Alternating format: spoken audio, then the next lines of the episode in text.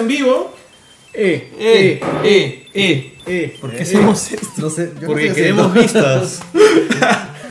Bueno, hola a todo el mundo, hola geekeados, estamos en vivo otra vez. Mira, Otra vez. ya nos está llegando nos está llegando notificaciones de que estamos en vivo. Ya sé Eh, que estamos en vivo. Sí, específicamente para hablar hoy sobre Logan. Logan, justamente ha pasado, hoy día se cierra su primer fin de semana de estreno aquí en Perú. Hemos salido con bastantes opiniones de la película. Eh, la fuimos a ver justamente el día de estreno. Sí, la vimos en la noche. Salimos cansados. No grabamos podcast este día porque Era era la tarde. una, dos de la Ah, mañana. a las una y media. Sí. Nos quedamos hablando fuera del cine hasta las dos. Sí, pero igual no queríamos dejar pasar la oportunidad para poder hablar de la película porque creo que tiene un montón de cosas que comentar, ¿no? Sí, es verdad. Entonces estoy aquí con Chacho, el gran Chacho. Hola, ¿qué tal? Eh, si también quieren trolearme porque soy de Alianza, pueden aprovechar. De hecho, eso nos daría más vistas y más comentarios, así que nosotros felices. Y además, mientras estamos aquí eh, hablando, así, grabando el podcast, también vamos a estar viendo lucha libre aquí, así que vamos comentando, les vamos comentando que eh, en el pay-per-view Fastlane eh, Samoa Joe derrotó a Sami Zayn. Es la primera lucha de la noche y ya, pues, YOLO. Interesante. Aquí hablamos Bueno. de es un 3 por 1 Sí, tan solo- tres por uno. Si tan Fútbol, solo política, un lucha espacio libre, para que hablaras de lucha libre, Ojalá- una especie de podcast. Ojalá hubiera un podcast. Hay que de decirle al señor Richard Odiana que, que deje... Bueno, este, antes de, de seguir con las presentaciones, quiero saludar a David Valderrama que nos manda saludos a Gentita Brava, dice desde Cajamarca. Gracias, Ah, David, Cajamarca. hoy un gusto desde Qué Cajamarca. interesante. Un gusto. Justo fuimos a Cajamarca. Estuvimos en Año Nuevo celebrando Cajamarca. en- Sí, y Cajamarca acaba de terminar, acaba de terminar su El carnaval, ¿no? Ah, cierto. Sí. Mira, y, que, y- que hayas tenido y- un gran y carnaval. mi amigo Rodrigo dice que Logan es el Dark Knight de Marvel, 10 de 10. 10 de 10, dice, Ya, sí. y- y ya Estoy comentamos leyendo. eso. Vamos a, vamos a ir comentando. es el mejor cierre que le han podido dar a, a Wolverine, ¿no? Sí. Sí, es verdad. Y Santiago dice que, bueno, Santiago, te vamos a avisar cuando empecemos a hablar los spoilers, de todas formas, para que puedas salirte y no spoilearte porque todavía no has visto la película. Aunque debiste haberla visto. Voy a lanzarte spoilers ahorita mismo. No, bueno, por mensaje al por mensaje. Y estamos acá también con Enrique del Castillo. Hola. No tienes que dar mi apellido. Ahora me van a doxear. Sí, eh, bueno, es Enrique. Enrique es host del Stream a todo el cable, también podcast ¿Te van a que? Doxear es cuando sacan tu información personal y la sacan a internet. publica. Ya, Sí. bueno, ya te estamos haciendo eso. Bueno, podemos dar tu segundo apellido. Puedes buscar- puedes buscarte un nick como yo, que soy chacho. Él es el gran chacho. Sí, Ya, es bueno, está presentando Enrique, que es host del Stream a todo el cable. Eh, ¿Cuál es el último podcast del Stream a todo el cable que está? El último que hicimos fue el podcast de The Young Pope, que es esta serie que hizo este HBO con Sky, este canal europeo, acerca de un papa joven. De hecho, es una serie muy buena. ¿Qué pasó? Ya, está, está. Estoy eliminando comentarios. Ah, No, no lo eliminen, dejen que muera Santiago por no haber visto la película. No debemos decir que había alguien que no había visto la película. Sí, pobrecito. Bueno, Ya. eso le pasa por no verla. No, bueno, este, el podcast de John Poe todavía está, o lo tenemos, este... Está online, en está SoundCloud. Es el más y reciente del Estimato al Cable. Hablamos de la serie y después conversamos con Ramón García porque él apareció en la serie, tuvo un papel más o menos importante. Si no saben quién es Ramón García, él es Chapana. Chapana, Popular sí. Chapana de Y los si no saben quién es Chapana, entonces probablemente tienen 10 años. No sé qué así viendo Logan. No deberían haber visto Logan. pues, por favor. Sí. Sí. ¿Te nos escucha bien en, en vivo en Facebook? ¿Alguien puede confirmar, por favor? Sí. Bueno, si nos están comentando, supongo que se está escuchando bien. Ya, bueno. Pero bueno, Espero. han comentado lo que hemos dicho. Han comentado que les gustó Logan. Pero bueno, saludos a toda la gente que nos está viendo por, por Facebook. Gracias por vernos. Ahora vamos a, a comenzar justamente con nuestra opinión sobre el Logan, sin spoilers. Sin, Sin spoilers. spoilers. ¿No? Entonces, no sé, que alguno de ustedes quiera comentar de manera general. Estamos tomando aquí agua genérica. Agua genérica. Agua genérica. Del caño. Yo también quiero agua genérica. Bueno, mientras comentan agua genérica me va a servir. Eh, a mí me gustó la película. De hecho, yo después de haber visto la primera película en solitario que le hicieron a Wolverine, no quise ver nunca más una película sobre, sobre Wolverine. Eh, de hecho, esta no es Wolverine, es, es Logan, ¿no? Es un- como un regreso a, a la profundidad del personaje de, de, de- Wolverine, este estilo así súper reacio a, a todo, ¿no? Este Wolverine que le ha pasado súper mal, que en realidad siempre le ha pasado mal Wolverine. Sí, siempre le pasa mal. Eh, Es, un- es una, es un- es una tragedia su vida. Ah, mira, yo, yo no vi la, la película este Wolverine 2 que se llamó The Wolverine. Que también la dirigió James Mangold, Sí, que es el eh, mismo no, de no esta. la vi, vi el trailer y dije no, no hay forma. Y de hecho justo antes de, de- cuando Roger me dijo, oye, vamos a ver Wolverine, y le dije, no, no hay forma de que vea una película de Wolverine. Eh, pero nada, a mí se me gustó, eh, creo que es rescatable, o sea, no le van a dar un Oscar nunca, felizmente. ¿Por qué felizmente? bueno, Ah, bueno, si se lo dieron a Suicide Squad le ponen un Oscar a cualquiera, ¿no? Es verdad, a cualquiera. Eh, pero nada, yo creo que sí es muy rescatable, es un digno cierre para la trilogía de, de, de Wolverine. es más que digno, porque las otras dos, cualquier cosa. O sea, le han salvado la vida a Wolverine. Sí, es Eh, verdad. Nada, y además le está yendo súper bien en taquilla, ¿no? Le ha ido sí, mejor que X-Men Origins, le- a lo que le fue a X-Men Origins en su semana de, de estreno. X-Men semana. First Class. No, X-Men Origins Wolverine. Ah, ya, Wolverine. Sí. Comparado con las de Wolverine, no sé cómo le ha ido comparado con las de X-Men. X-Men. Claro. Doctor, tu opinión. Ah, a mí también me gustó bastante la película. Yo sí vi las otras dos, X-Men Origins Wolverine, mejor no mencionarla. Y de de Wolverine empezó muy bien, así me, me gustó bastante cómo empezaba y hacia el tercer acto se les fue de las manos y se volvió Wolverine contra un robot, la samurai. Que era como que, ah, esto es super cómic, pero no encajaba con el resto de la película que era acerca de Wolverine y ahí en Japón, el honor y toda esta cosa que está medio inspirada en el cómic de, de Claremont y Frank Miller. En cambio, esta supieron darle un mejor, no, tanto un balance entre lo comiquesco y lo personal. O sea, la trama central acerca de, de cómo se siente Wolverine en este mundo y su relación con los demás personajes que aparecen. Pero me parece que funcionó mejor, mucho mejor que en la anterior película. Sí creo que el tercer acto no es tan bueno como el resto de la película. Creo que el medio es lo más fuerte, lo mejor. Pero es igualmente una película muy buena a lo largo de los tres actos que tiene. Y es un excelente cierre para la carrera de Hugh Jackman como superhéroe. Porque funciona muy bien como, como una... No, no tanto como final de una trilogía, porque como mencionábamos... Ah, son películas aisladas Exacto. completamente. No, Sí, y esta funciona muy bien por sí sola. No o necesitas, sea, o sea, nada- solo tienes que saber que existe Wolverine. Y eso todo el mundo lo sabe. No tienes que saber más que hay un Wolverine, hay unos X-Men, hay un profesor Creo que X. No está saliendo, Enrique. No está aquí. Más acá, vente más acá. Ya. Espérate, espérate. Ya está. Y funciona bien como película en sí. No tanto de- no, tienes que haber visto X-Men Origins para disfrutar esta. De hecho, la disfrutas más si es que has visto X-Men Origins porque sabes de que finalmente hicieron una buena película de Wolverine. O sea, por esa satisfacción la disfrutas más. Pero no es que tengas que haber visto todo el canon, ni, ni siquiera tienes que haber visto Es más, ni siquiera hay canon en Wolverine. Es No, o sea, de hecho esta película creo que existe porque se zurran en el canon y se zurran en la continuidad.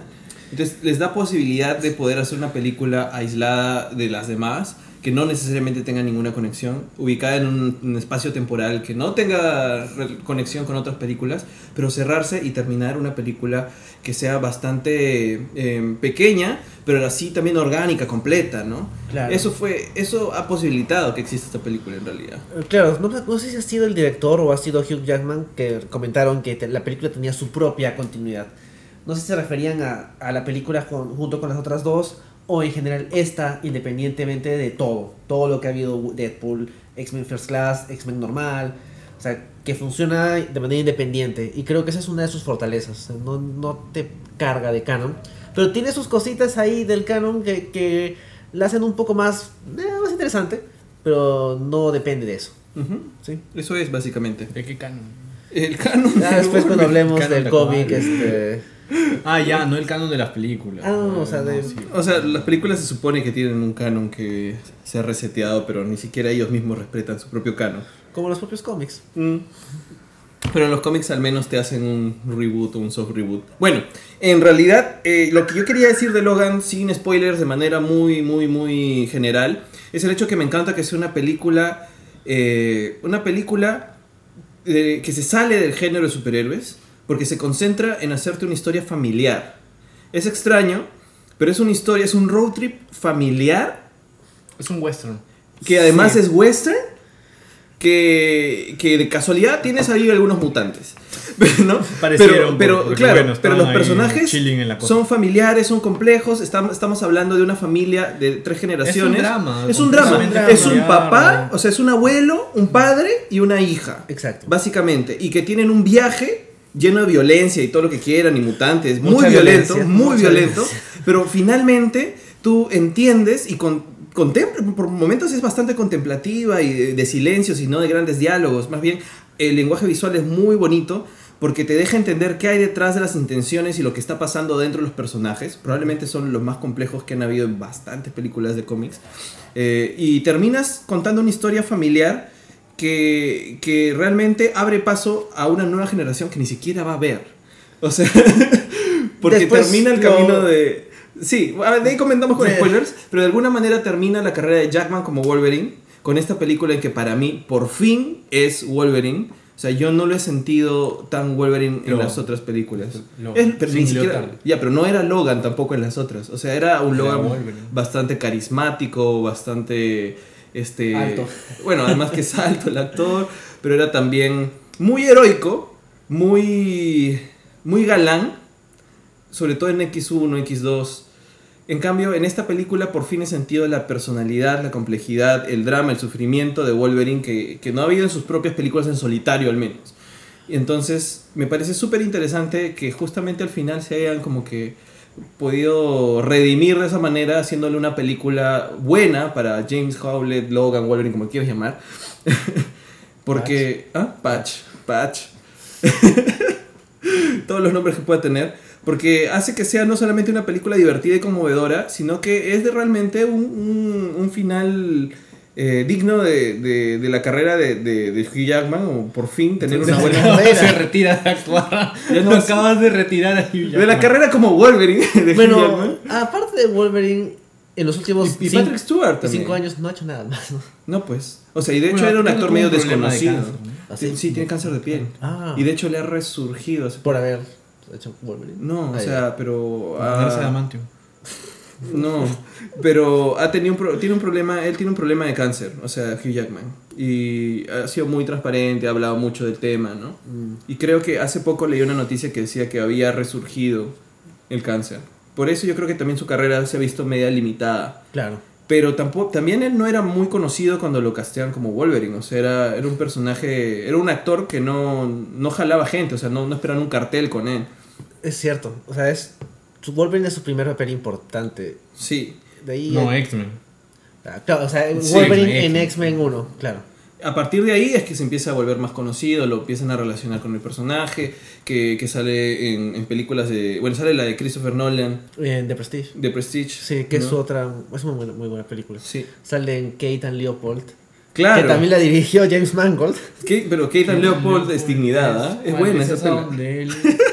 está el pasado. Él no. viene del pasado. Él viene del pasado. Claro. Sí, esa. Es una buena película. ¿Es con quién? Con Mira, viene Reese tan del pasado... ¿Es Reese Witherspoon? No. No, No, Ryan. Ryan, Viene tan del pasado, iba a decir eso, que, que su leading, eh, el, otro leading es Meg Ryan. Fácil si es Wolverine. No, está- Tal vez no, no, no envejecía. Claro. Sí. Bueno, eh, ¿qué más? ¿Qué más sin spoilers podemos decir de la película? Pese a que Eh, jugó a su rating. ¿Qué? Sí, claro, también. No, es- no es un spoiler decir que la pel- película es muy violenta. Ya lo, habíamos, ya lo sabíamos por el rating que tenía. O sea, el- no es para menores. O sea, de hecho, va en serio eso de que no es, no es para menores. Sí, y este. Y qué violenta que es la película. O Sí. sea, realmente. eh, bueno, si no era R, no podía pasar todo lo que, lo que realmente ha estado en la película. Sí, hubiera sido muy limitado ver como que hace el rasguño y los tipos se lanzan hacia atrás y nada más. O sea, como pasaba en, las películas de X-Men. Y creo que eso contribuye a que puedas decir de que esta vez sí es, es Wolverine. Porque esta vez, o sea, Wolverine implica cierto nivel de violencia. Porque no es como que, no sé, cartas que explotan y haces como que, ah, me explotó. O sea, y de hecho, todas las películas de Wolverine anteriores han tenido ese tema con que está clavándole garras a la gente eh, y, y no, No se, no se desmembran, no cortas brazos, no sale tanta sangre. Es como que metes la- una garra en el, en el pecho de El Ángel escudo de alianza acá. aquí y, y realmente no, no se ven consecuencias eh, específicas, ¿no? Violentas por el, bueno, el rating que todas las pelas de X-Men son que PG-13. A mí me dijeron que sí. ¿no? Que, que bueno, que entonces recién se ve realmente yo creo qué consecuencias tendrían si tienes una persona con garras en las manos. Porque sus cortes o sus golpes son realmente gore. Sí. ¿no? Sí. Por fin gore. Sí, le sacan el jugo a su rating y vale la pena. Sí. Muy- Muy chévere el personaje de la chiquita, De Laura. de Laura. Muy Sí. bueno. eh, genial. Ahora ¿Qué? todas las películas van a tener este su chiquita así, asesina. Esa, No. esa es la lección que van a sacar de Wolverine. Wolverine. no sé, en realidad eh, la actriz es latina, ¿no? ¿Sí? No, no, es, es hispana, creo que es... ¿Española? Hispanohablante. Es hispanohablante Sí. de todas formas. Sí, porque Pero- no me gustaba mucho cómo hablaba en español. No, pero sí es hispana. O sea, no me acuerdo si era latina, latina o es, es hispana. Puedes buscar en, en- en Wikipedia. Sí, igual de hecho creo que hay una Pero- muy buena conexión, como tú los ves en, en, en escena los tres, ¿no? A Patrick Stewart, a Hugh Jackman y a la chiquita que no sabemos su nombre, mil disculpas. Eh, Ahorita, ahorita lo buscamos. Pero, pero qué, qué, buen, qué bien dirigida está esa chiquita. O sea, uno eh, eh, se encariña con ella rápidamente. Yo creo que... Bueno, cuando empieza a hablar, tiene la voz de chiquita espesa, ¿no? Es bastante chillona su voz. Es bien chiquita, es eso. O sea, es... es Es actriz británico-española. ah, era hispana. Y tiene 12 años. Claro, es pequeña, Sí. realmente es bien chiquita. Y este y qué bien que lo hace, realmente que el acting está muy bien. Sí. Puede ser X23 de aquí hasta que... ¿La van a Harry Potter, Roger? No creo que lo vayan a Harry Potter. Oh. No, no, no creo. El- para los que recién escuchan el término, nosotros hablamos de Harry Potter cuando quieren explotar la carrera artística de un niño actor a través de por lo menos siete películas. Por lo menos. Por lo menos puede ser ocho más. Entonces, nosotros ya decimos que a Tom Holland lo van a Harry Potter todo lo que puedan, como Spider-Man, pero por ejemplo a. A, este, A Laura. a Laura, eh, la actriz que hace de Laura, que se Daphne llama King. Daphne King, este, no la van a Harry Potter. Yo creo que este es un- una sola vez nomás. A, a menos que re- rebu- re-rebooteen X-Men y la pongan, no sé, pues, ¿no? Podrían, o sea, de hecho, esta- este, la gente de Fox ha visto, va a ver la reacción de la película, va a decir, le están dando más chance a los de X-Men Apocalypse con esta supuesta película sobre Dark Phoenix, a pesar de que X-Men Apocalypse le fue muy mal en general, y tienen a, a Logan que le ha ido muy bien en general, y van a decir, bueno, debemos sacarle provecho a esto de alguna forma. Bueno, se- sería bueno, pero no, no sé cómo podrían. Bueno, sí podría, siempre pueden. Los productores y Fox siempre puede. Siempre vas a, vas a encontrar. No sé, si me imagino a la gente de Fox. A, a- Fox se le daba por muerto luego de X-Men 3, ¿no? Sí, se le da por muerto y continúa haciendo cosas. Sí, De superhéroes. De superhéroes, claro. sí bueno. Y Fox no va a soltar la franquicia. O sea, la franquicia es multimillonaria, ¿no? A Marvel tampoco le importa, no sé qué. ¿no? No, o sea, no es que no les importen. Yo estoy seguro que ellos, si pudieran, accederían y le meterían todas las balas que puedan a, a X-Men. Pero no pueden porque Fox no lo va a soltar. Ese es el punto. Pero bueno, hemos hablado un montón sin spoilers. No sé si hay algo más sin montón. spoilers. ¿Cuánto, ¿Cuánto le damos un montón? Ah, 16 minutos. 16 minutos. Sí, que es más o menos razonable sin Es- comentarlo, la trama en sí. Sí, pues no, ¿qué más vamos a decir? Es aburrido hablar. Bueno, por si acaso, Santiago, Anuncio. ya puedes este, dejar de vernos. No, mejor dicho, ponle mute, Spoilers. sigue viéndonos. Sí, sigue viéndonos, pero pon- póngale mute. Sí. Eh, vamos a empezar a hablar con spoilers de la película. Para los que no hayan visto, Vamos pueden, conteo regresivo. sí, pueden hacer de. Pueden hacer. Pueden más bien guardar el enlace o algo para verlo después. Igual vamos a subir este podcast. Como eh, podcast. en el SoundCloud. Va a estar en SoundCloud, en iTunes, como siempre. Ujú, Y en Facebook. Y en Facebook. y en. Facebook. Sí. Sí. Corre, Entonces- Santiago, corre, antes de que te digamos que muere Wolverine. Alguien nos dice chao. A Santiago dice chao. Chao, Santiago. Espero que ya puso su chao antes de que, comentaras. Ya. Bueno, spoilers, ahora sí. spoilers en 3, 2, 1. Ya. Eh, Todos mueren. Todos mueren, salvo los niños. este, los niños. Sí. Los niños del maíz. Los niños del maíz. bueno, es una película muy triste porque es una despedida de dos actores y también de dos personajes, ¿no? O sea, eh, Patrick Stewart y Hugh Jackman siguen vivos en la vida real, pero Wolverine y Profesor X están muertos en la continuidad ya de, de X-Men, ¿no? En la continuidad de las Bueno. películas de Wolverine de X-Men. Sí, Sí, que también lo podemos dejar para el final, pero, o sea, ya se han muerto, por lo menos a nivel de. Digamos que no van a tener una mejor despedida que esta. Bueno, Sí. ya, ya, había, ya había muerto el profesor Javier en... También. pero, pero en la misma película no murió. O sea, en X3 lo matan, pero su conciencia se traslada a un cuerpo sin rostro y luego aparece otra vez vivo en su propio cuerpo, así que no entiendo qué pasó. Sí, es verdad. Nadie Sí. entiende. Pero no, de hecho, eh, sí. Es parte del drama, de la tensión dramática de la película. O sea, yo creo que el mismo. El O mismo. sea, o sea, la misma narrativa, la misma, la misma lógica que intentan tomar de, de un western. Muchas veces los westerns son así, ¿no? O sea, al final los buenos mueren para salvar a, a los más buenos. A los más débiles. Sí. Los más débiles, los el más sacrificio, eh, el sacrificio una- del héroe, ¿no? Pero, pero va más allá en realidad. Esta es una, es que esta es una despedida familiar. ¿Sabes a qué me hacía recordar? Eh, cómo van contando la historia. Me hacía recordar a los juegos de The Walking Dead, los de Telltale Games. No sé si Que han todos jugado. mueren también. Sí. Sí. todos mueren. No te vayas, te estás yendo la pantalla. A ver, vente más acá. Este, los juegos de Telltale Games tienen un ambiente muy parecido, me parece, a esto, porque casi todos son como que viajes por la carretera o de pueblo a pueblo, ¿no? Sí. Pero el nivel de tensión que se maneja en, en los juegos de Telltale Games de, de Walking Dead es que siempre hay una amenaza tan fuerte y tus decisiones van a afectar al grupo que quieres rápidamente y se van a ir muriendo uno a uno. Yo creo que esa tensión la mantienen tan bien en toda la película porque desde que el grupo empieza, sale de, de su, de su, bueno, su tanque, de, o sea, están en, en- De en- la, la De- sede donde estaba. Sí, de, la frontera de Estados Unidos. si estaban viviendo en la frontera, cuando Logan, eh, Charles y Laura salen juntos de viaje, todo, cada paradero que tienen, que tienen tienes miedo de que se, vaya- se vayan a morir. Ya. Y tú Sí. sabes que el primero en que se, que se podría morir es Charles. Sí, es verdad. Y, y lo sientes todo el tiempo. Cuando conocen gente, cuando conocen esa familia, en, en esa, esos granjeros, Sí. cuando aceptan eh, cenar con ellos, dices, no, se van a morir. Y luego cuando aceptan, aceptan quedarse, pasar la noche, también dices, no te quedes ahí, porque se van a morir. Entonces tienes esa sensación de, de- de emergencia, de, de peligro todo el tiempo, que difícilmente encontrabas en una película, menos de Logan, menos de X-Men, o sea, en general, de, de superhéroes. O sea, no tienes esa tensión constante. Y juegan muy bien con, con esa esperanza de que, de que sobrevivan y con el miedo que se siga muriendo gente. Para colmo, la violencia es bien gráfica. Entonces no se van a morir normal, se van a morir descuartizados horriblemente. Nadie muere tranquilo. Todas No. las muertes son violentas. Y creo que lo que ayuda bastante a la película es, es eso, esa sensación de que van a morir. O sea, para nadie, podríamos haberlo dicho en la sección de no spoiler. O sea, todos sabíamos de que el profesor X iba a morir en la película.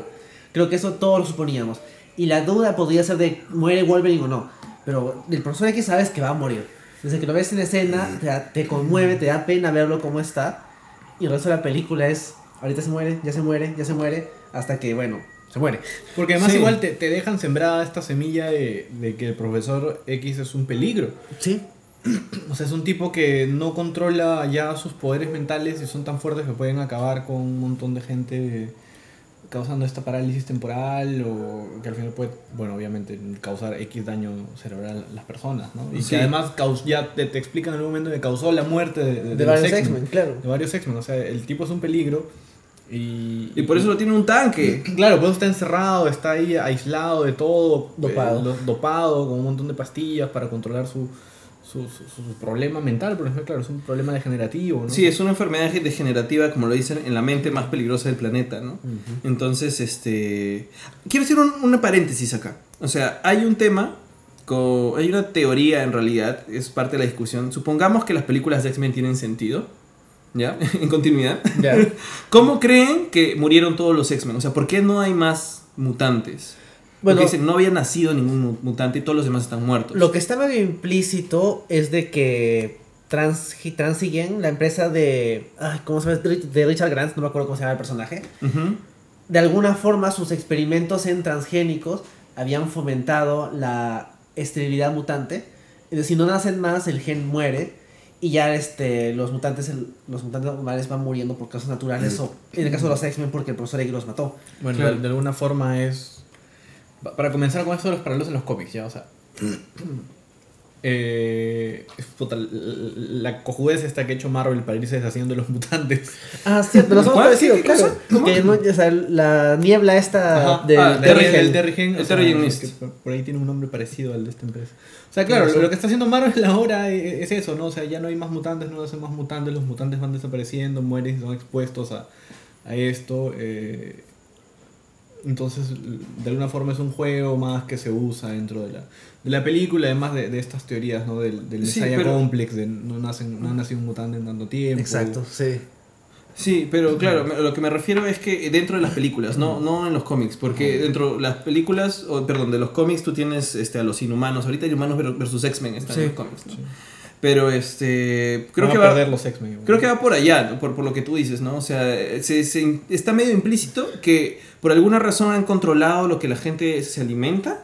Decían, habían controlado la alimentación de la gente y habían evitado que resurja el gen X en Eh, un tiempo. eso, claro. ¿No? Como que los habían castrado. Los habían forma. castrado. Una especie de control de población así medio... Y, y de- y es un poco hasta raro que te den tanta información en el tercer acto, porque como al final te están diciendo, ah, él, él hizo que no hubieran más mutantes. Claro. Pero ¿qué pasó con los millones de mutantes que existían antes? Porque no eran solamente los X-Men. O sea, la última vez que agarra eh, el profesor X y ve cerebro, el mundo está poblado de mutantes todavía.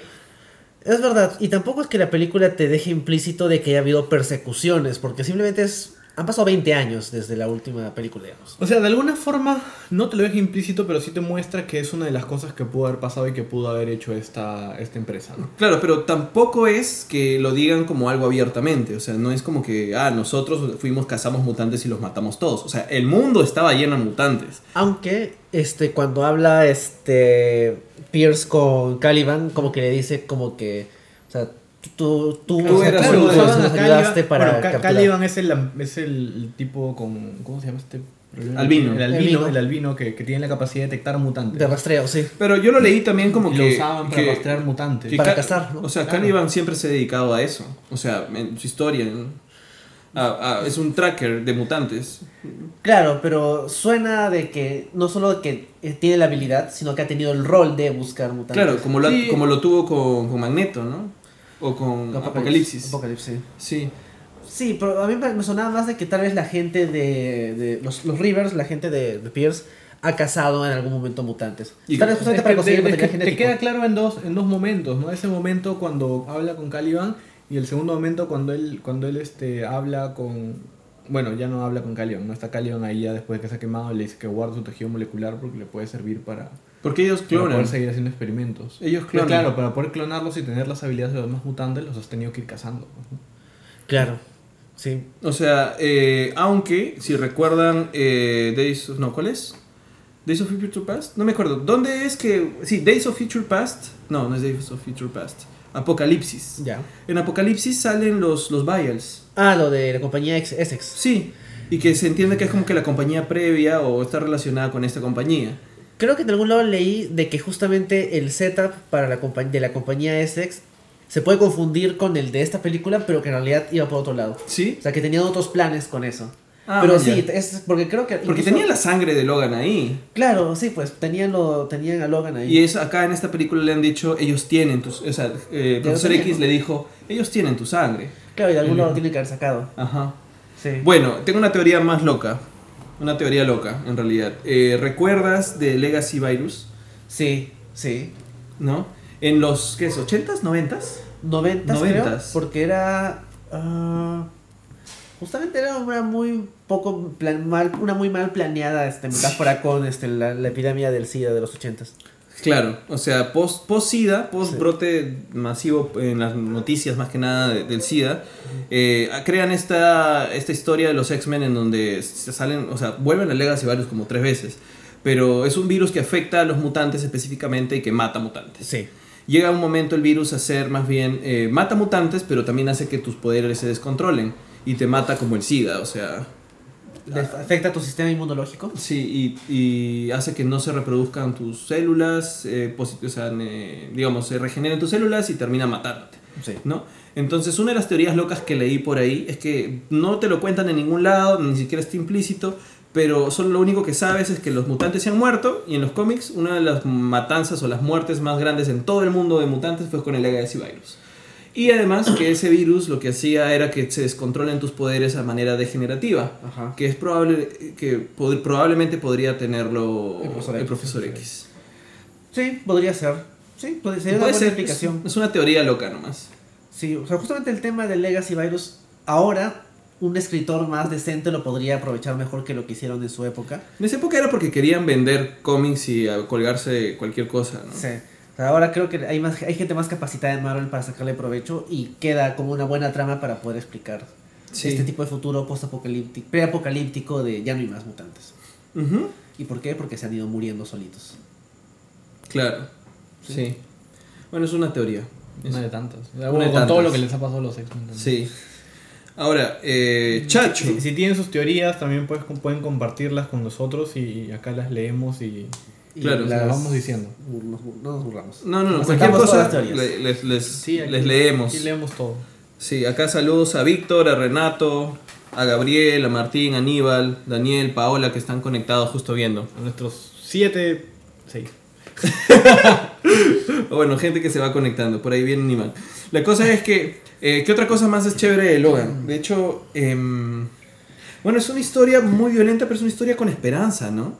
O sea, termina, eh, bueno, ya sabemos, ya lo dijimos, termina con, con la muerte de Logan. O sea, yo, yo Pero- creo que hay que ir por el comienzo, o sea... eh, No te gusta hablar del no, final. no, no, no. Primero podemos guardarlo porque la carnecita está justamente en el final. ¿Ya? Entonces, de hecho, muchas de las historias que, que vemos o que hemos visto de Wolverine en los cómics es siempre este Wolverine solitario, este Wolverine que, que busca aislarse, que, que, que ya ha perdido esperanza en todo, ¿no? Porque le han pasado X cosas, desde que le han sacado el riñón hasta que matado a todos sus amigos, o lo han hecho matar a todos sus amigos. ¿Cuándo le sacaron el riñón? Una vez descargué un cómic donde a Logan lo emborracha a una mujer en un bar y le quita el riñón a los niños. ¿Ah, ¿Sí? Y lo, y lo botan al mar. Y ahí él va buscando su riñón. Saludos a nuestro amigo y- y- Sebastián, Y por si a todo el mundo.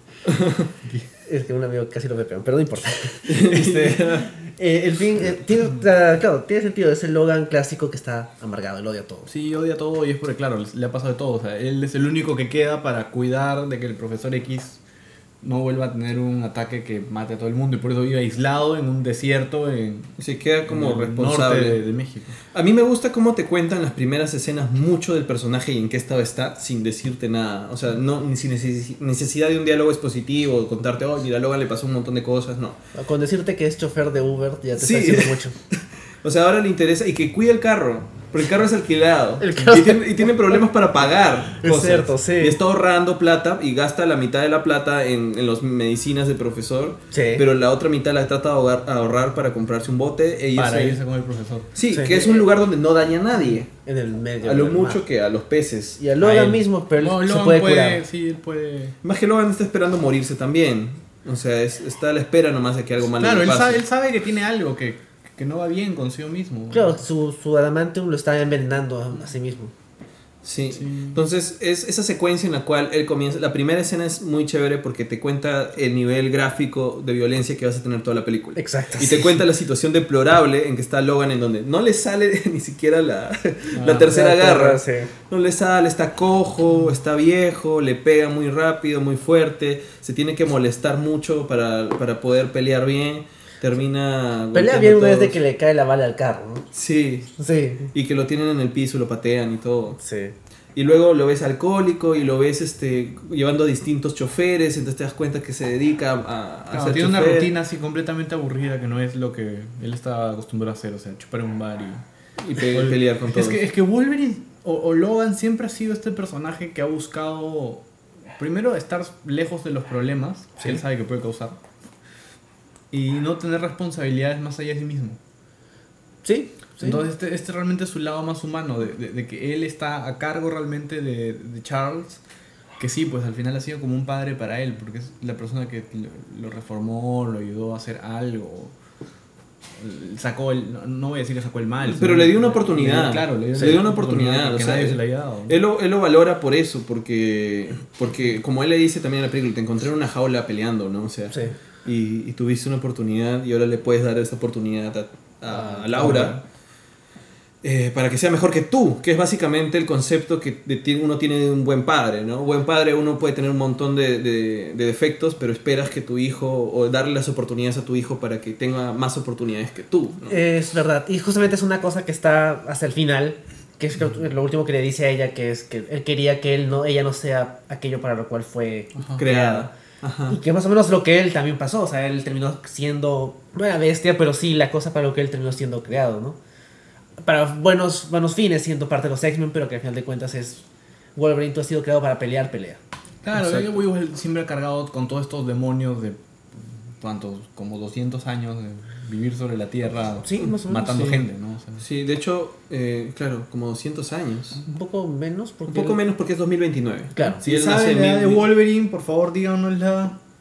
Dice Chuck Norris, dice, Sí, I bless gracias, this gracias, Chuck Norris. Chuck Norris ha bendecido nuestro podcast. Gracias, Chuck Norris. Dice, por- I bless this podcast. Gracias, Chuck Norris. Please, Chuck Norris, Chuck come Norris to Peru and save us from these religious guys that want people to don't have human rights. Pero Chuck Norris es republicano. Bueno. Que fácil. Viene y se, se va a la marcha también. Bueno, no sé, mira, que Chuck, que Chuck. Norris escuche lo que estamos hablando y, y que decida por sí mismo. ya. Chuck Norris le gana a Wolverine. De un golpe le quita el poder regenerativo. Eh, Chuck Norris de un golpe le quita el adamantium del cuerpo. Ah, ni Magneto. Ah, De hecho, Magneto, Magneto ya se lo lo ha quitado. sí, lo siento. pero Magneto en dos golpes. Bueno, con sus poderes, no sé. Sí. No con golpes. Así que sí, técnicamente con golpes es mejor. Bueno, bueno, ya, pero estábamos hablando justamente de, de, de esta relación de padre-hijo que hay en la película que es muy chévere, ¿no? Sí. Tanto de Logan con Laura como de Charles con Logan. Sí, Es una cuestión bien, bien íntima. Eh, difícilmente encuentras una relación con tantas capas. es verdad, sí. O sea, cuando le... Bueno, me estoy adelantando, tú querías hablar sobre... No, no, no, ya, dale. Cuando matan a Charles, Spoiler, matan a Charles. cuando matan a Charles, Logan se están llevando a su hija.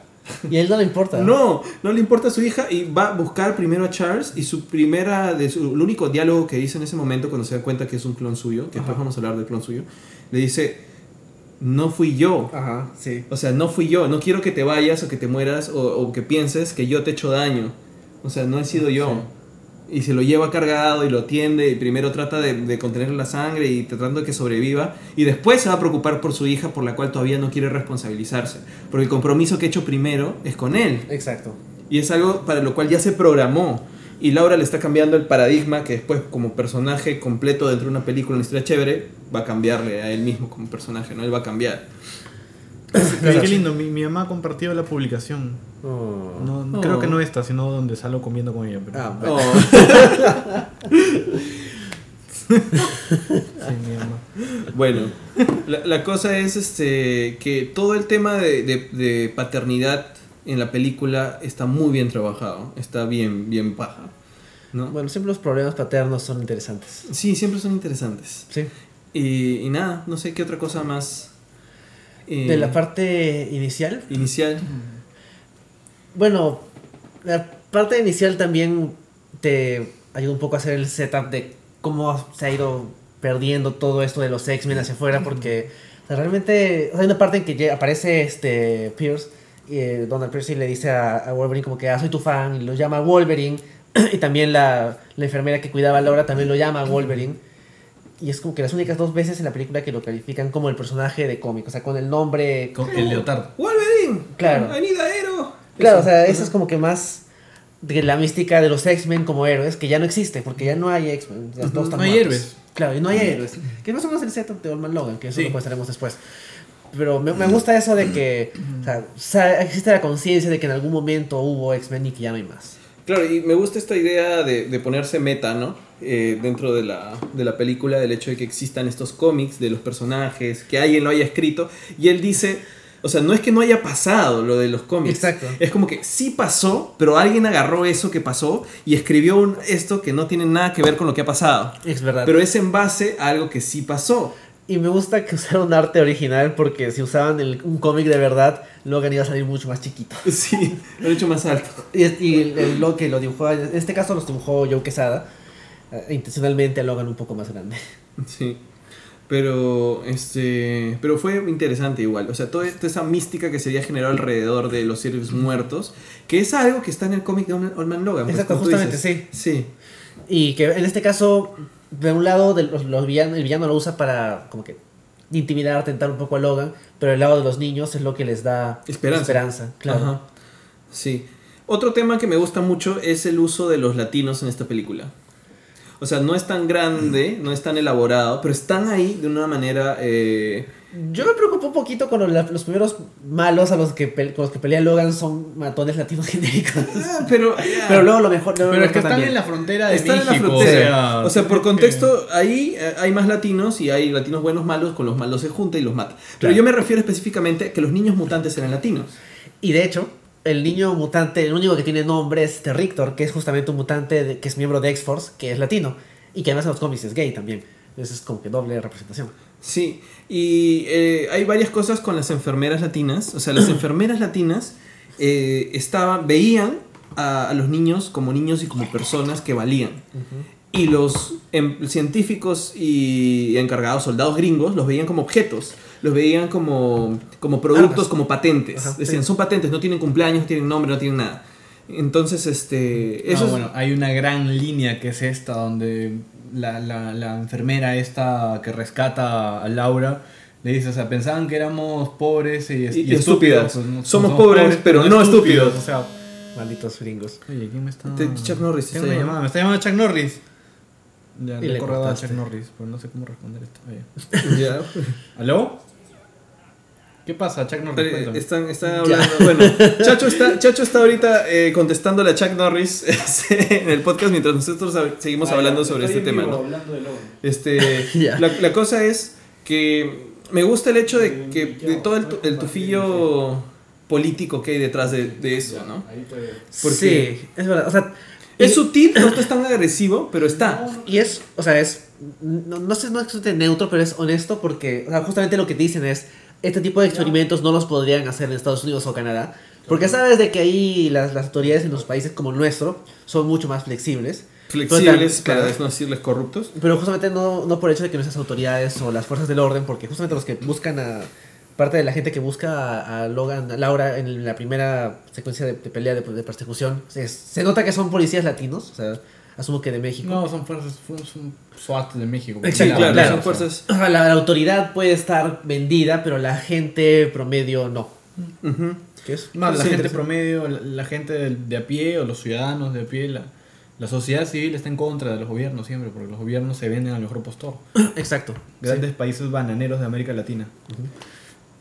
Sí, el punto es que eh, al finalmente cuando, lo, cuando ves y tratas de entenderlo justamente desde el contexto en que ahorita estamos viviendo, al final lo que tenemos es una historia de un canadiense Sí. tratando de ayudar a latinos perseguidos por el gobierno americano a cruzar la frontera A Canadá. a Canadá. Oh, Canadá. Que, que Canadá eh, además este, ofreció asilo para los que quisieron huir de Trump.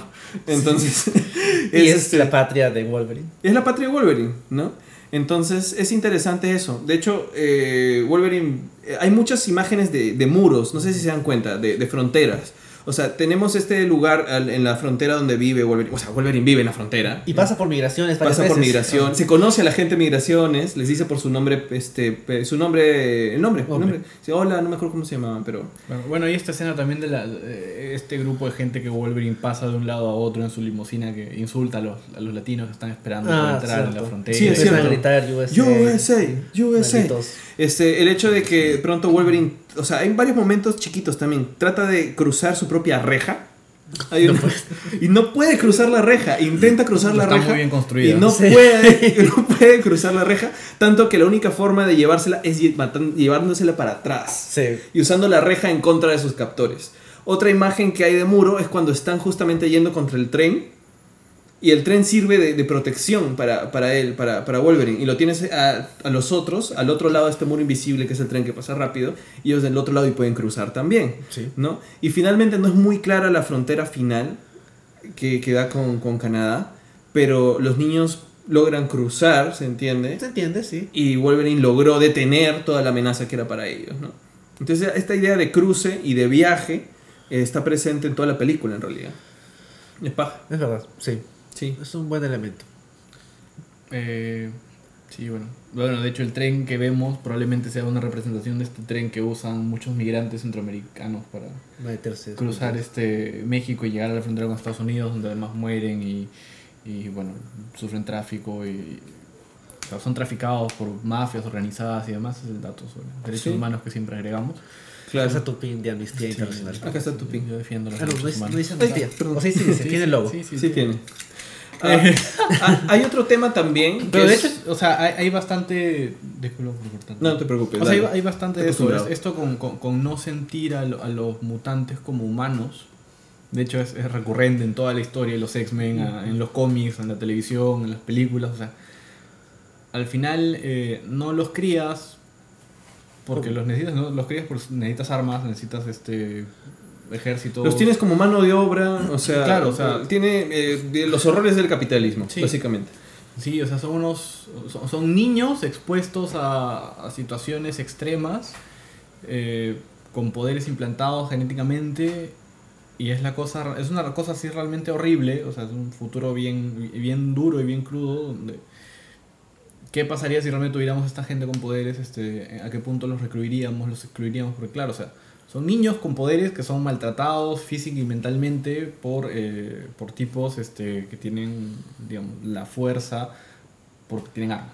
Y de hecho están medio autorizados por la autoridad, porque Claro, esta sí. parte, en el lado de México te dejan claro de que no hay control, o sea, te dicen, esto no lo podrían hacer en Estados Unidos, pero también hay esa escena cuando están, este, cuando el, el científico está como que revisando los cuerpos, hay, una, hay un tipo, una especie de policía que le dice como que, "Ah, dijiste que esto no iba a pasar como en México, pero que en cierto modo te deja claro de que o sea, tiene la venia para hacer estas cosas, de manera más, más como que sutil. Ah, como, ah, tengo el poder para hacer esto. Claro. Es que pero- están autorizados. Exacto. Se entiende que están autorizados y que, y que es legal, de alguna manera.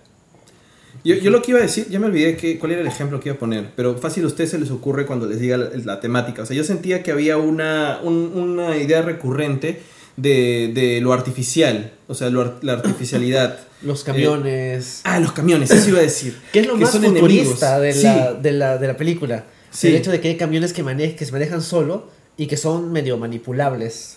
Sí, o sea, es el hecho de que esta idea de avance, de, de progreso ligado a la tecnología, a los transgénicos, a los camiones que son autodirigibles, son además amenazas para los personajes y no, es, no creo que no es gratuito. Exacto. O sea, tienes a estos camiones que son una amenaza para ellos y para los, a, lo- a los ciudadanos, este, los granjeros, o sea, los, lo- los ciudadanos que ellos conocen. Eh, tienes el tema de los transgénicos que se menciona como una amenaza también al trabajo propio de, de- de la gente que, que trabaja la tierra, ¿no? Que son afroamericanos, básicamente. Una familia de afroamericanos que se dedican a, a la granja. Yo ¿no? no creo que haya sido accidental que hayan casteado a una familia. No, no es accidental. Eh, y, y es el tema del hecho de que estos avances que está haciendo la compañía, ¿cómo se llama? Se me olvidó. Trans, Trans. Transingen, son además supuestamente avances eh, dentro de, de la rama, o sea, no son tecnológicos, no son avances bio Biomecánicos genéticos. son, sí. Ellos tienen las manos, Sí, la- o sea, ellos son mejorados. Y parece que no son mejorados porque hayan perdido la mano y les han puesto un implante. No, los han querido mejorar a propósito, por una razón. Y son parte también de la amenaza para los personajes principales.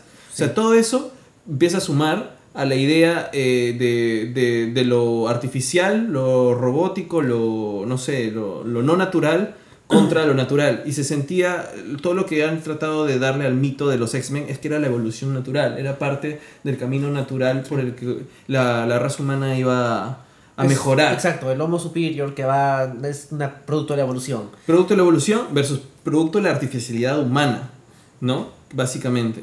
Que viene también representado en el clon de Wolverine, que es el villano final. Sí. Exacto.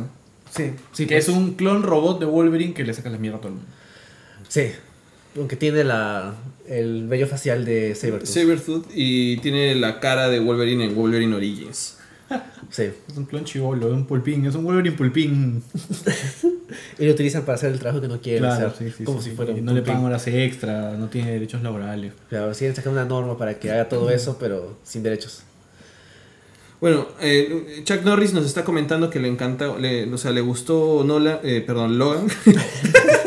Dice anagrama. Y que bueno, pues no, o sea, ahora Chuck Norris con toda la edad del mundo que tiene dice que nosotros los jóvenes podríamos estar más molestos con las fases marvelianas por tratar de agradar al público y superar los millones y perder esencia realista. Es que yo creo que son cosas distintas. O sea, no, no porque me guste Logan me va a dejar de gustar películas de, de Marvel de otro, de otro corte, de otro tipo, ¿no? Claro, yo no le pediría a Ant-Man que sea como que un drama acerca de la lucha de un Es que padre no es así, divorciado. pues, ¿no? Claro, Es- no, pues, depende bastante del personaje. Es cierto, hay cosas que tal vez sí, tipo, no sé, este, Captain America, que más o menos por ahí sí se- tiene sus títulos un poco más serios en, en Winter Soldier, pero tampoco le pediría que me dé una historia tan... tan cruda. No, yo creo que, bueno, lo que, lo que sí estoy de acuerdo es el hecho de que eh, lo que voy a tratar de pedir es tratar de que mantengan en lo más que se pueda la esencia del personaje, ¿no? Claro. Entonces, eh, y eso va a requerir, requerir que exploren más formatos, que explo- exploren géneros, exploren formas de, de contar una historia, que no necesariamente sea como esto, ¿no? Sí. Este. Ya, ahora dice. Ah, ya, ok, ya, ya salió Corazón, Corazón de Chuck Norris. No, pero dice que. Sí. Dice que no, no quiso decir eso, pero. O sea, que no es nada tan negativo respecto al formato estándar de Marvel. Sí, o sea, entendemos que no está siendo negativo con el formato de Marvel tampoco, ¿no? Eh, Chuck Norris. Sino es el hecho de que creo que cada cosa que, que salga. O sea, es mejor una película que se arriesgue un poco más que una que siempre es el formato de villano olvidable, Claro. final estándar, todo termina bonito, nadie muere. Nada, nada importante. La cosa es que no pierdan la esencia realista, que creo que es lo que él dice también, como lo que acabamos de decir, ¿no? La idea es que por agradar al público traten de, de perder su esencia, ¿no? O sea, mejor es que mantengan su esencia y que, bueno, exploren lo que tengan que explorar. No, en este caso creo que hemos salido con, ah, o sea, felices de ver un, un Logan que ha podido aparecer en este contexto, ¿no? Pero Logan no existiría si a los X-Men no les hubiera ido tan mal. Dos, no hubieran descubierto que con el R de Deadpool Les po- fue bien. podían llamar la atención. Tres, tener actores ya con, con, o sea, asociados a un personaje con tantos años. O sea, sí, ahí sí contribuye bastante el hecho de que hayan como que seis películas con Patrick claro. Stewart y, y, y Hugh este, y Hugh Jackman. Sí. Y el hecho de que James Mangold resultó ser un gran director. Claro, Mangold tiene una carrera bien interesante porque Sí. ha hecho, esta- o sea, ha hecho este, Walk the Line, ha hecho Kate Leopold, Ajá. ha hecho, bueno, The Wolverine y este, el remake de 310 a Yuma, que es una muy buena película. Sí.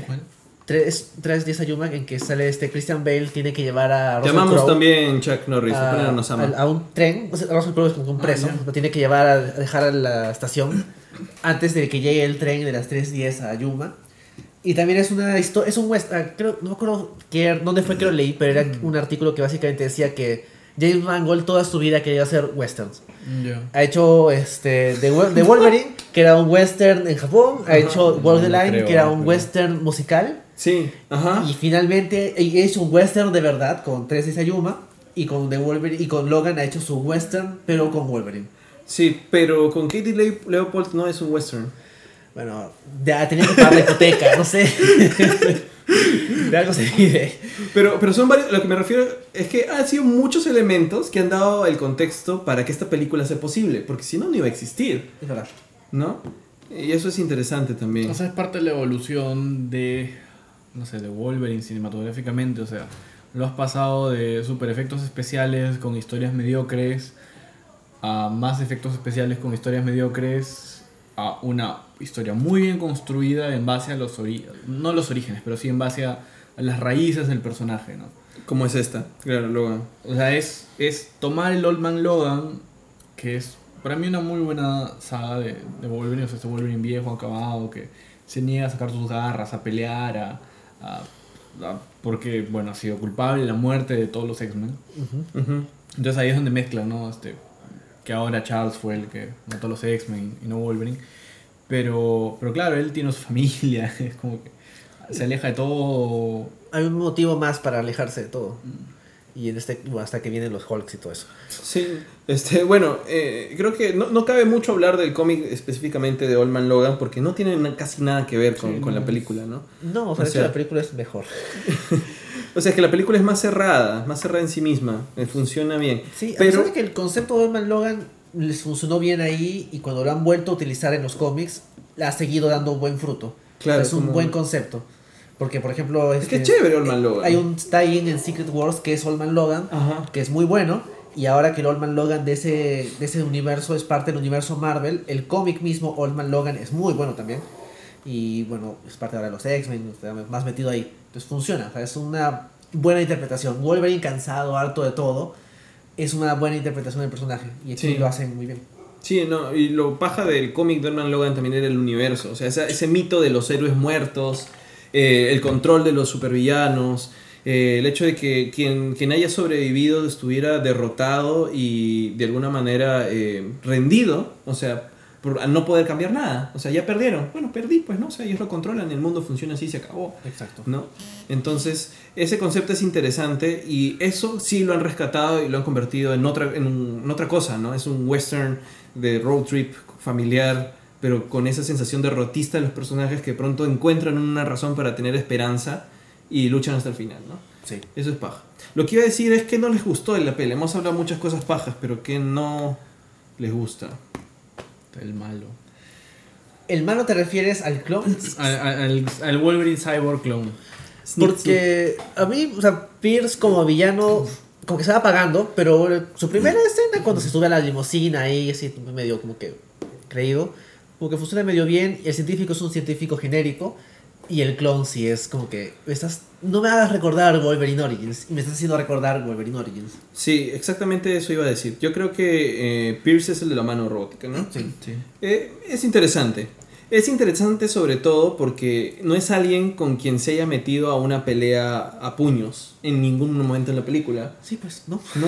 Está simplemente ahí para generarte tensión de que este pata... eh, Puede causar algo. Exacto, puede causar algo. ¿No? Y su amenaza eh, física presente es en torno a Laura, o sea, se va a llevar a Laura. Es esta, esta me, me gustó esa analogía que hizo la enfermera de que mi novio se quiere llevar a, a mi hija y me quiere matar a mí, que es una situación muy común. O sea, una, una pareja, una familia dividida de pata loco, este, violento, muchas veces mata a su mujer y se lleva a sus hijos, o tienes el problema de, de esa división familiar, ¿no? Y esa era, esa era la presencia que, que Pierce me daba. O sea, es un novio loco, está encargado de llevarse a estos niños y se quiere llevar a los niños y me parece poético que los niños lo maten. Al sí, final. es verdad. Ajá. Es para los niños, es el villano de los niños, es ese torturador que ha estado... Claro, que Haciendo además ha estado ahí detrás de, de los experimentos, o sea, más para control, este control de fuerza. Sí.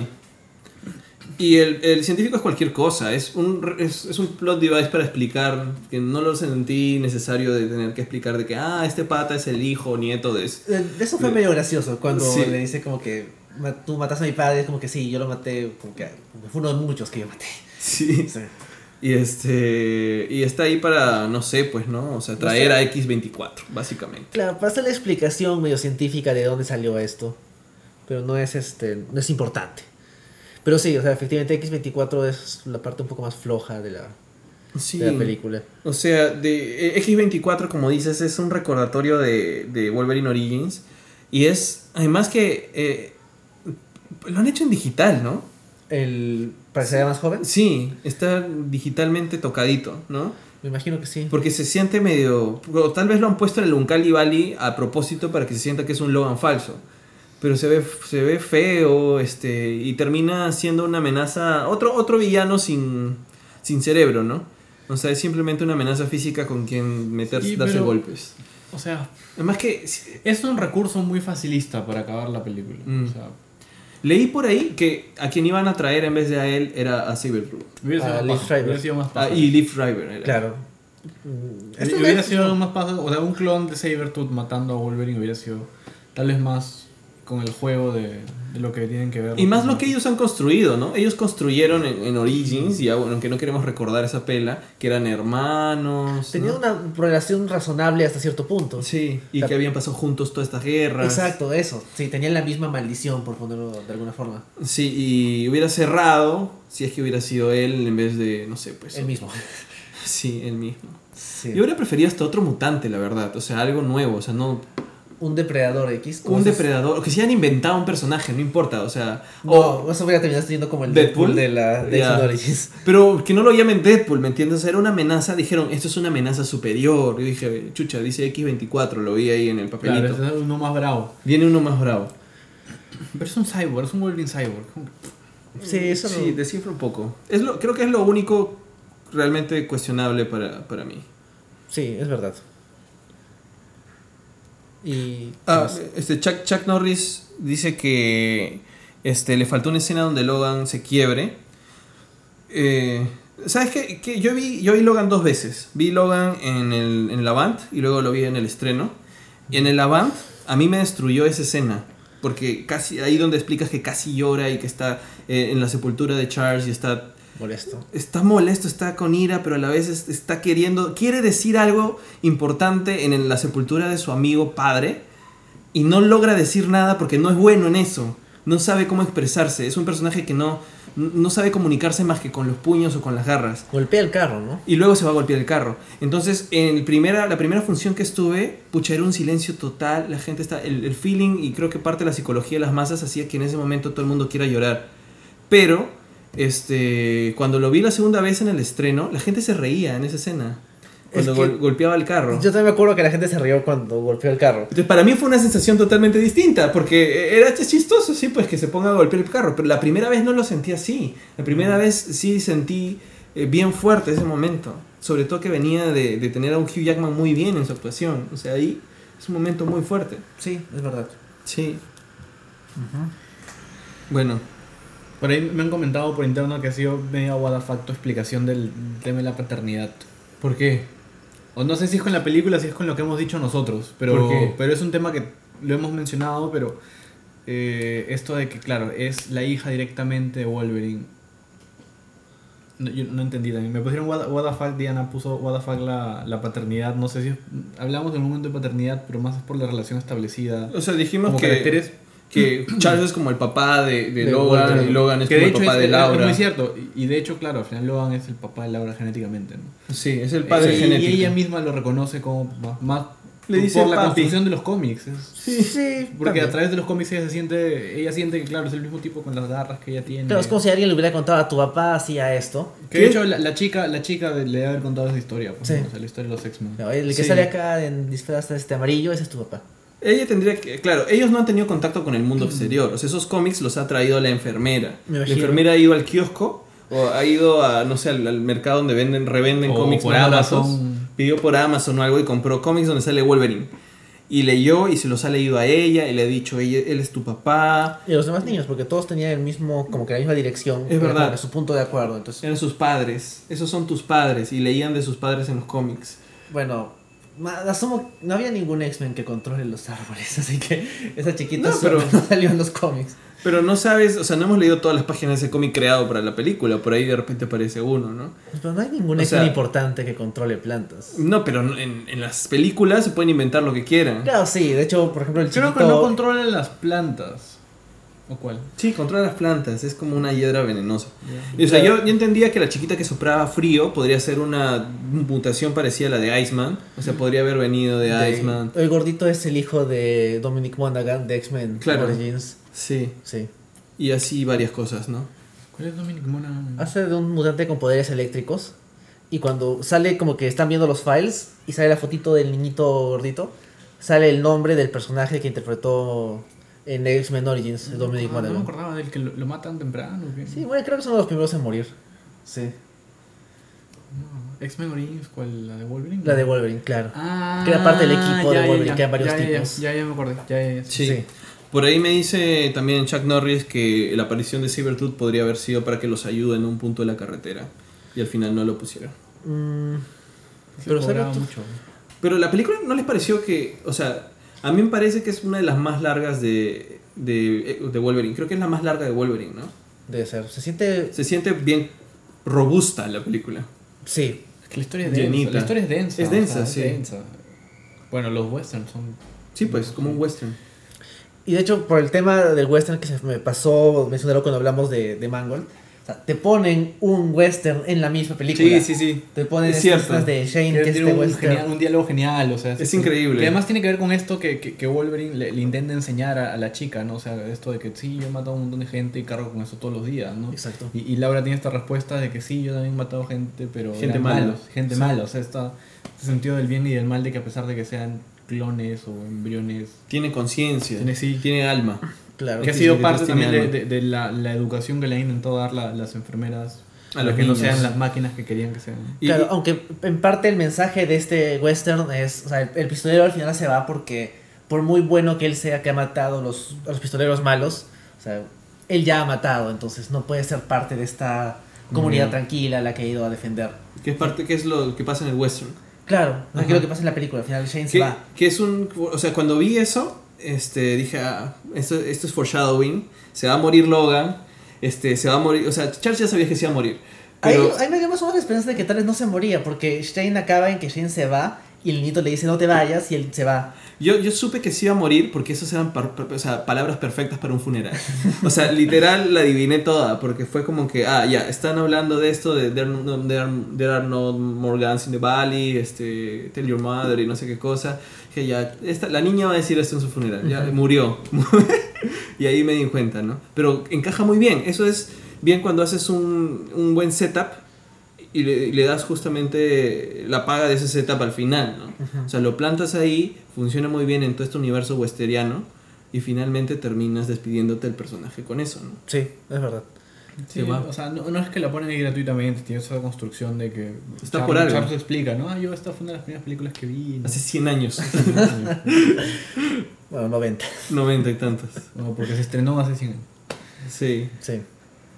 pero... Eso. Sí, mucho feeling con todo. Sí. Es una sea, película muy feeling. Es, es un buen final con una moraleja muy buena. Por favor, no se pichicateen, porque Wolverine por pichicatearse termina incrustado en un árbol. Es verdad, sí. Es que ahí va el tema también de, de lo artificial, ¿ves? O sea, Wolverine se pichicateó, el otro estaba más pichicateado y También. terminó gastándose mucho. Me pareció que cuando estaba pichicateado se volvía más joven. ¿Sí? ¿No? ¿Lo viste más, Lo lo viste más lo joven? más pálido. O sea, sentí que estaba como que más joven, no sé, su, su- se había ido las arrugas, había estado más, más hinchado, más gordo. Y luego se volvió otra vez a desinflar, pichicateado.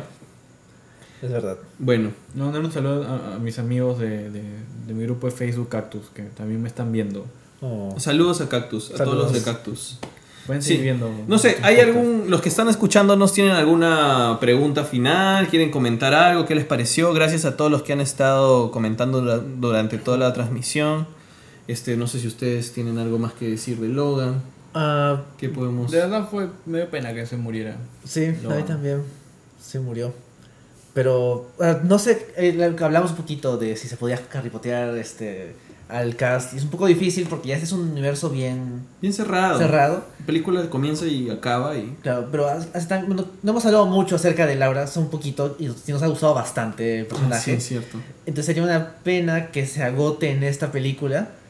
Pero tampoco, me imagino que la, la niñita querrá hacer otras cosas y que no sea lanzarse sobre gente a, a matarlos. Pero qué bien, o sea, la niña no solamente está bien en sus momentos más cotidianos, Sí. sino está muy bien en todos sus momentos agresivos. Exacto, Secuencias de pelea que ya, bueno, la mitad de- deben haber sido CGI. Sí. Pero otro, pero no sus primeros planos, o sea, no los momentos cuando ella reacciona realmente. Claro, su No, cara no, de... ah, Sí, Sí, le ha eh, puesto un montón de carácter a. Mucho a- carácter. a- al personaje. O sea, a mí me parece que lo hace súper bien. Eh, también es súper chévere tener este Gear Power, ¿no? claro, y Claro. al español.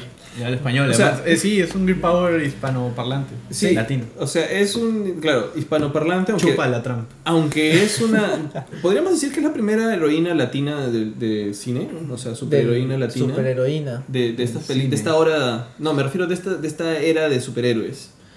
Eh, sí, porque ¿Ha este Ángel antes? en... ah, ¿Cómo se llama? Nunca en fue First heroína. Class no, se, va, se va con Magneto rápido. No, y además que tiene nada de screen time. Sí, o sea, ella, time. esta película tienes a Laura toda la película. Sí. Hablando bueno, la actriz es español. española, así que no es que sea latina, latina. Pero el personaje. Claro, el personaje, El personaje es latino. Sí, porque claro, hay un pro- hay- está muy bien que el personaje sea latino, pero el hecho de que la actriz sea española le quita un poquito. Pero bueno, ya, digamos que hay que reconocer lo, lo, lo- lo que hay. El personaje latino. Sí. El personaje latino nació en México de, Pero, un- de eh, una persona mexicana. Pero, justamente me acordaba hace unos días, veía en Twitter una, un, una, un thread, un tema de como que latinos interpretados por otras nacionalidades. Ya. Y incluido dentro de esas otras nacionalidades, está por ahí italianos como Al Pacino haciendo de, de cara cortada, pero también había cuando hacen españoles haciendo latinos, Ujú. porque no es lo mismo, o sea, no somos lo mismo. No es lo mismo, pero. Pero es un este, avance. Es un gran avance. O sea, yo lo digo como algo bueno, algo positivo, porque. Este, ¿Qué películas tenemos con, con grandes lead- leads mujeres? No hay muchos, pues, No, pues. de superhéroes. O sea, ahorita viene, Ah, Wonder, viene, viene Wonder Woman ahorita, pero este, en- en Marvel no le han dado nada de espacio a, a Black Widow casi. No. Este, y en esta película tú tienes tanto desarrollo de personaje, acción, Bueno, en el universo Marvel, en la serie. ¿Qué? En Agents of Shield. películas, digo. Claro, películas, porque Películas. en series sí hay más representación. En películas, o sea, en series tienes a Jessica Jones, o sea, Claro. que es una serie chévere. Agent Carter. y en Carter, ¿no? Y bueno, hay más representación en Agents of En S.H.I.E.L.D.. Agents of Shield. Yo, yo, este. Daisy, ¿cuenta como asiática? Sí, no sé. No sé. Pero bueno, ese es un personaje femenino, latino eh, o hispano, si queremos verlo desde, desde la actriz. Y es, eh, y, es, y es bueno. Y es una pequeña, gran actriz quien interpreta a Laura. A Laura Sí. Kinney, de verdad. Lo hace muy bien el personaje. Sí. Y no sé, ¿qué otra cosa más quisieran ver? Ver. Ah, las lecciones de la película. Las lecciones de la no película. está ahí, pero eh, cuando salió este Deadpool, me acuerdo este el, el artículo de James Gunn diciendo van a aprender la lección equivocada. Y todavía no hemos visto, y justamente lo comentamos en lo, lo más geek de, los, de 2016, Sí. era que todavía no hemos visto las consecuencias de Deadpool. Tal vez esta sería la primera, Ajá. y esta le salió bien, porque cogieron lo correcto, que era el rating, y se lo interpretaron bien a Wolverine, que era como que Wolverine no va a hacer chistes sexuales, Wolverine va a cortarle la cabeza a un tipo. Ah, ya. Y lo hicieron bien. Y lo hicieron bien. Sí. Claro, pero la- eh, el hecho de que tengan dos de dos éxitos es peligroso. Sí. Sobre todo si es Fox. Porque pueden pensar que, que está saliéndoles bien por el rating nada más. Habría que ver cómo les va con New Mutants, que es el siguiente proyecto. Pero New Mutants no va a ser R. que no va a ser R, pero habría que ver si es que qué pueden haber aprendido más allá del rating acerca de Deadpool y de Logan. Porque Apocalypse fue una gran desgracia. Sí. Sí. Y no me da- y creo que van a poner a ay, ¿cómo se llama el productor? Este Kimber como ¿Ya? director de la película sobre Dark Phoenix. Ah, ya, o sea, la de New Mutants. No, no, New Mutants es una y Dark Phoenix es otra. Ah, ya, ya, ya. Sí. La, la que continúa Days, eh, Apocalypse es la de Dark Phoenix. Claro, con Ajá. Sansa como Phoenix. Ajá. Sí. ¿Que ¿Por qué vuelven a hacer esa, esa historia? No entiendo. Bueno, no la hicieron bien en X3, así que podrían darle otra chance. Pero es como que, no Es sé. que- es como es tratar que de volver a hacer Spider-Man X- 3. X-Men 3 no existió. Es por verdad, eso. sí, no existió, X-Men 3 no existió. Te lo borraron del marco temporal. literalmente. Sí. Bueno. Tú me gustaría ver- política en la película. no, Creo no, que sí ya- ya- latinos, Ya, ¿no? hablamos los latinos, Trump, el muro. El muro, ¿no? sí. El muro. O sea, a lo que iba es de que la lección equivocada de la película sería como que ya más violencia mejor. Y no me gustaría que, no sé, bueno, Aquaman ya está en progreso, pero no sé, que Flash descuartice a un tipo, no sé. No, Flash. O que la lección que aprendan es como que, ah, ¿qué les gustó? La chiquita, ya. Todos van a tener una chiquita ruda. Y a Wonder. Woman le dan hasta un psychic. Y Kid Flash es una chiquita asesina, no sé. Que saque ese tipo de lección. Claro, pero ojo que con, con Hitler, Hitler no, no hicieron eso. ¿Hitler?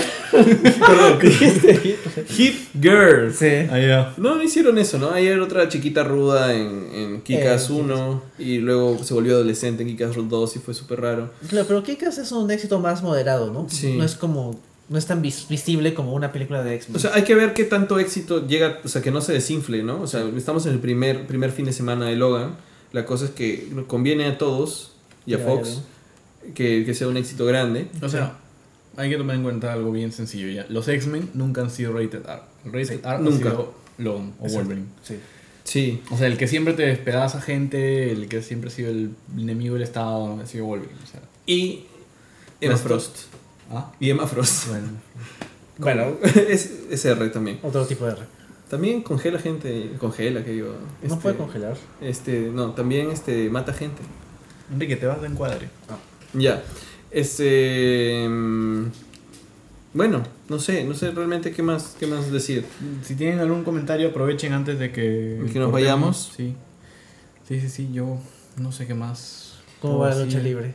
Ah, los resultados hasta ahora de, de Fast Lane, este, Luke Gallows y Carl Anderson retuvieron su título en pareja Qué interesante. ante Enzo y, y no me acuerdo. ¿Por qué un británico Y muy pálido pegándole a un tipo mucho Y más en realidad fuerte que ahorita él? están, están luchando por el título peso crucero, o sea, menos de 205 libras, y están luchando en realidad entre dos británicos. Ah, sí. Pero es ya. que uno es mucho más pálido Sí, que el uno es otro. más pálido que el otro. O sea, uno se nota que es un estereotipo y el otro es un luchador. Sí, Bueno, y. Entró con una sombrilla. ¿Y, y cómo le va Alianza? Pues Alianza perdió hoy día 2 a 1 en, en, en Cusco, un mal resultado. digamos. Estamos perdiendo views cuando estás hablando. Perdió el invicto Alianza Lima. Pero es que la gente no pregunte Wolverine, entonces tú me has preguntado Alianza y... sí.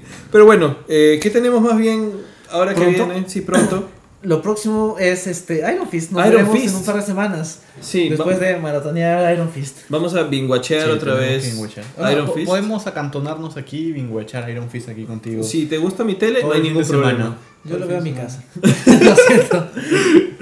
Pero hay que verlo entre amiguitos, pues podemos cocinarnos, ver Iron Fist, hacer canchita, ver Iron Fist. Puede ser, puede ser, para poder tener, terminarlo y, o podemos hacer o podemos hacer algún live este tweet o algo de De nuestros las caras comentarios. cansadas de, oh Dios mío, ¿por qué he visto 13 horas de televisión de nuevo? Sí. Em, después de Iron Fist, digamos lo otro más grande que vendría sería hasta Guardians of the Galaxy, Guardians el primero, ¿no? ¿No? Luego Wonder Woman, Sí. luego Spider-Man de Spider-Man. y luego Thor. Ujú. Sí. Es verdad. Y Justice League no es este año, ¿no? ¿No ¿Es este año? ¿O sí es este año? ¿Es a fin de año? ¿Es a fin de año? Bueno, y Star Wars pues, a fin de año, fin de año. Sí. Bueno, hay un montón de otras cosas que ver. Pero digamos, lo más próximo que vamos a estar súper atentos y compartiendo y conversando es justamente Iron Fist, ¿no? Sí. Para eso nos vamos a preparar. Sí, y eso lo comentaremos en el stream a todo el cable. Así es. Y, Sí. y si Wolverine termina siendo el actor hindú que Hugh Jackman ahora como recomendado, también lo estaremos comentando en un momento. Sí. No, Así sí. que, bueno, si les gusta este podcast, compártanlo, denle like. Escúchenlo, dejen comentarios, reviews en iTunes, en SoundCloud. Sí, vamos a. Este podcast no solamente está aquí en Facebook, sino eh, va a estar en, en SoundCloud. si quieren un podcast de lucha libre, escríbanle a Richard Odiana para que se dé tiempo. Sí. Y nada, Sí, está bien. creo que con eso terminamos entonces. sí, con eso terminamos. Gracias Eh, a todos por escucharnos. Gracias, por quedarse hasta el final, a estas personas que están aquí hasta el final. Cualquier cosa, comenten, nos pueden escribir, compartan también su opinión, que les gustó, que no les gustó de Logan. Y estamos conversando en una próxima edición. Adiós. ¡Chao!